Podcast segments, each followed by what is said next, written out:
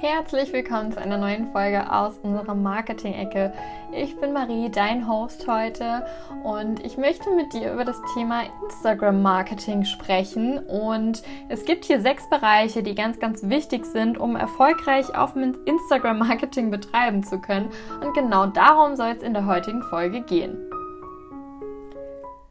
Ich werde dir heute einmal erzählen, was du beim Aufbau deines Profils beachten musst, welches Feed-Design sich gerade für Selbstständige anbietet, welcher Content deiner Community einen Mehrwert liefert, was du in deinen Stories erzählen kannst und was da aber auch nicht reingehört, was Insights in Instagram sind und was du hier auch beachten solltest.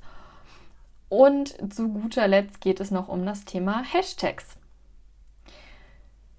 Gerade auf Instagram sind im Moment irgendwie alle aktiv. Alle posten, was das Zeug hält. Alle liefern Mehrwert, haben tolle und perfekte Feeds. Sie zeigen sich jeden Tag in den Stories und sie scheinen eigentlich nur noch auf Instagram aktiv zu sein.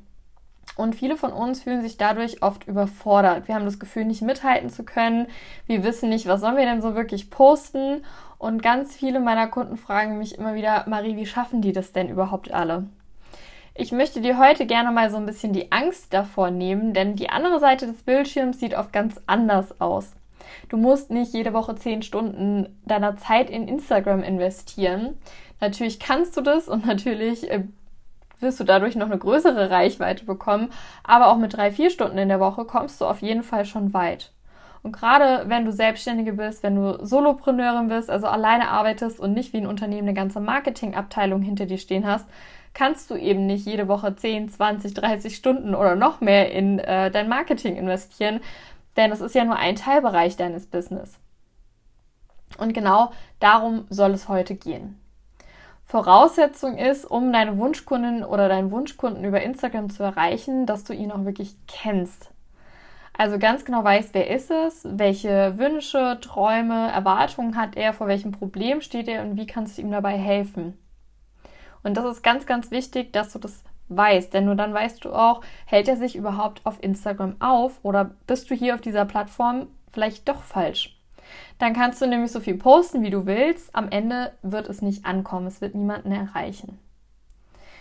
Das heißt, wenn du jetzt deinen Wunschkunden kennst und weißt, okay, der ist auch auf Instagram unterwegs, dann kannst du Instagram-Marketing betreiben und dann kann es auch erfolgreich werden. Und ich möchte dir heute sechs Bereiche Vorstellen des Instagram-Auftritts.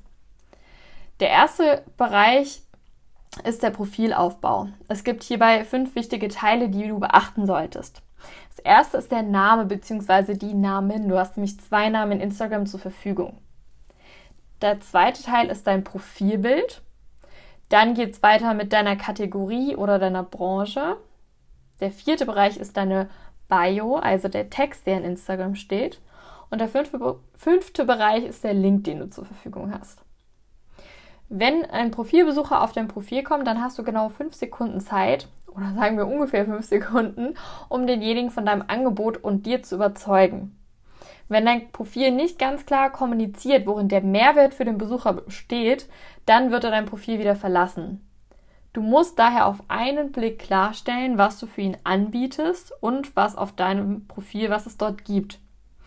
Und das machst du, indem du zum Beispiel Keywords, also relevante Schlüsselwörter für dein Business verwendest. Das machst du auch, indem du deine Brandingfarben nutzt, die sehr eindrücklich sind und ein einheitliches Feed-Design darstellen. Das machst du aber auch, indem du einen Call to Action setzt, also eine Handlungsaufforderung in deiner Bio. Du sagst deinem Profilbesucher damit ganz klar, was er als nächstes tun soll. Soll er ein Erstgespräch bei dir buchen, indem er zum Beispiel auf den Link in deiner Bio klickt? Soll er dir eine Direktnachricht schicken? Soll er sich dein Freebie herunterladen? Also hol ihn unbedingt da ab, wo er gerade ist und sag ihm, was als nächstes zu tun ist. Denn du musst dir deinen Profilbesucher wie ein kleines Kind vorstellen. Das wird wieder verschwinden, wenn es keine Beschäftigung bekommt. Sag ihm also, was ist als nächstes zu machen. Du hast, wie schon erwähnt, zwei Namen zur Verfügung in deinem Instagram-Profil und die solltest du unbedingt nutzen. Zum einen ist es wichtig, deinen Namen zu nennen. Denn gerade wenn du selbstständig bist und Dienstleistungen anbietest und über Instagram versuchst, deine Kunden zu erreichen, ist ein ganz wichtiges Schlüsselwort Personal Branding. Das heißt, du musst dich als Personenmarke positionieren mit deinen Werten, mit deinen Stärken und so wie du bist, um Kunden erreichen zu können. Dafür solltest du eben deinen Namen in deinem, ähm, deinen eigenen Namen in deinem Instagram-Namen verwenden. Außerdem kannst du hier natürlich noch ähm, dein Business mit einbinden. Bei mir steht beispielsweise Content Marketing und Content Strategin. Das ist ganz, ganz wichtig, dass der Algorithmus dich auch schon richtig zuordnen kann. Der zweite Bereich ist das Profilbild. Hier solltest du auf gar keinen Fall ein Logo benutzen, sondern ein Bild von dir selbst. Auch hier wieder Stichwort Personal Branding. Das sollte ein richtiger Eyecatcher im besten Fall sein, dass es heraussticht. Es sollte dich groß zeigen, also nicht beispielsweise Riesenberge im Hintergrund und du bist da nur ganz klein drauf, sondern man muss sich wirklich erkennen können, dass jemand auf einen Blick sieht, mit wem habe ich es denn da zu tun. Der nächste Bereich war die Kategorie oder auch die Branche.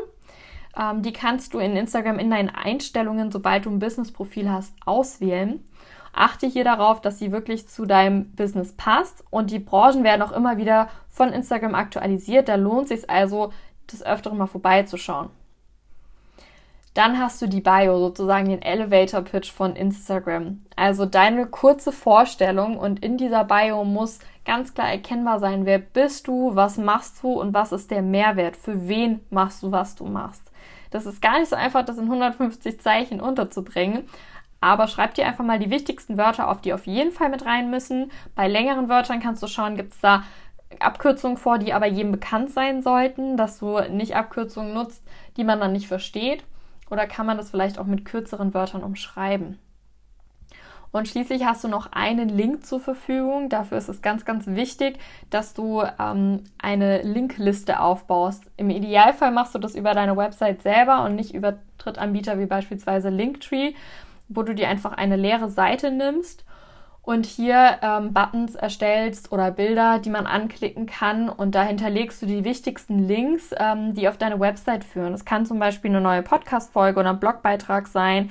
Das kann ein Calendly-Link sein, wo man ein Erstgespräch bei dir buchen kann.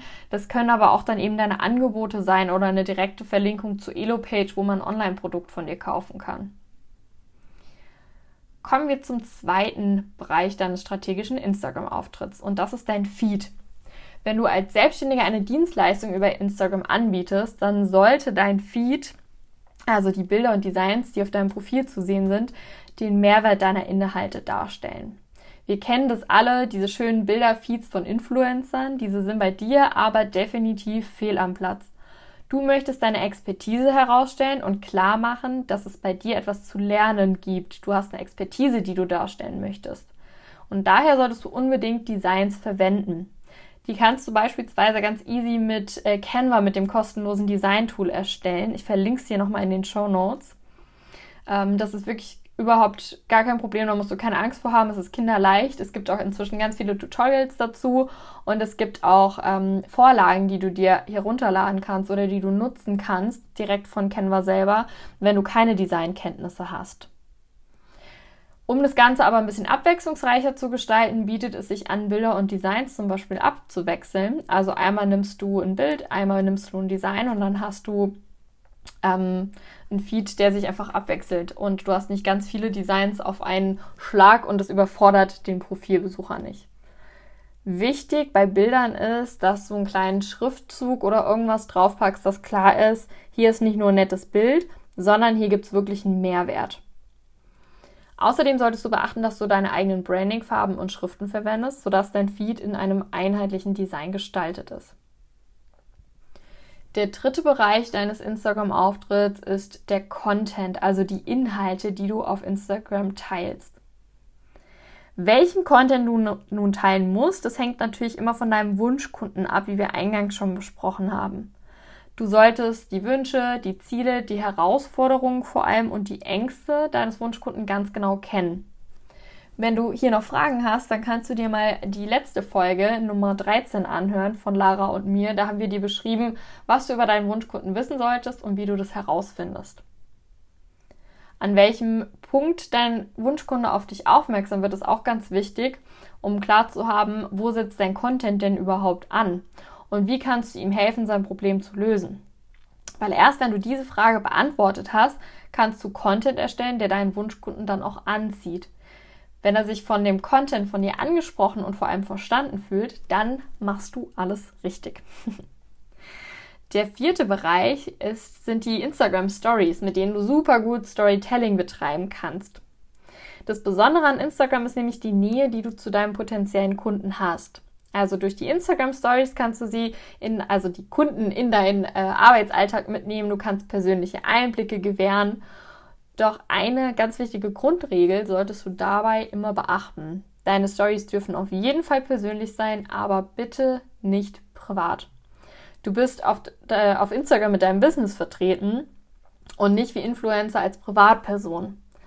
Du willst nicht dein Privatleben darstellen, sondern dein Businessleben. Achte also unbedingt darauf, was genau du preisgibst. Du kannst es auch beispielsweise herausfinden, indem du die andere Business-Accounts anschaust und entscheidest, finde ich jetzt die Inhalte interessant oder ist es mir zu privat. Da gibt es auch einfach kein richtig und falsch und du musst deine eigene Grenze ziehen. Es gibt Menschen, die zeigen ihre Kinder auch auf Instagram auf dem Business-Account und es gibt Menschen, die sagen, das ist ein absolutes No-Go. Da gibt es kein richtig und falsch. Es kommt zum einen auf dich selber an und auch auf deinen Wunschkunden. Also frag dich wieder, passt es zu ihm? Würde er das gut oder schlecht finden? Und danach kannst du entscheiden, was du denn nun teilst. Der nächste Bereich sind die Insights auf Instagram. Die Insights sind die Kennzahlen deines Instagram-Auftritts.